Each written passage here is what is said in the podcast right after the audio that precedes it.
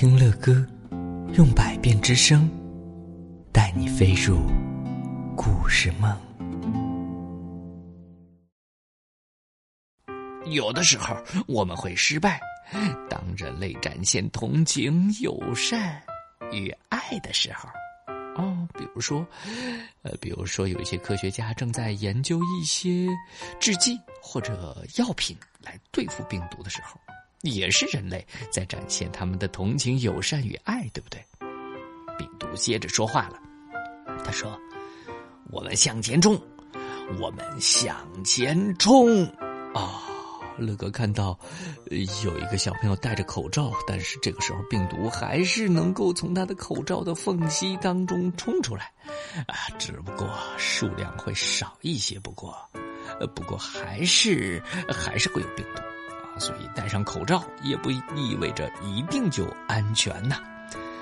但是只要人类继续贪吃野味，或者继续侵占野生动物和植物的领地，继续不讲卫生，继续继续不说真话的话，我可能还是会回来哟。哎。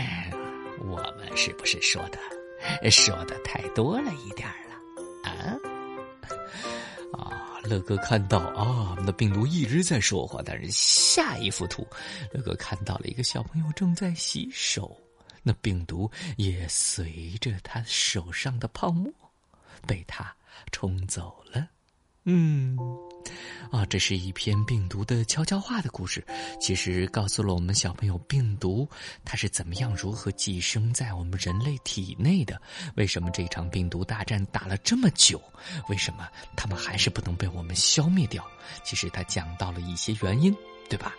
嗯，所以，我们各位亲爱的小宝贝儿，不管是来自上海地区的，还是来自全国各地以及世界各地所有地区的小宝贝儿们，我们还是要在呃外出的时候注意戴好口罩，注意防护，啊，与更多人之间要保持一定的距离。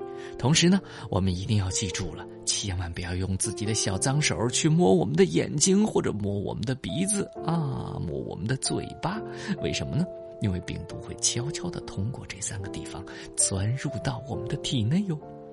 另外，我们回到家之后一定要保持手的清洁，及时消毒哟。所以，各位亲爱的宝贝们，在最近这一场人类大战奥米克戎新冠病毒的时候，这一场战役当中，你们获胜了吗？你们保护好自己，保护好自己的家人了吗？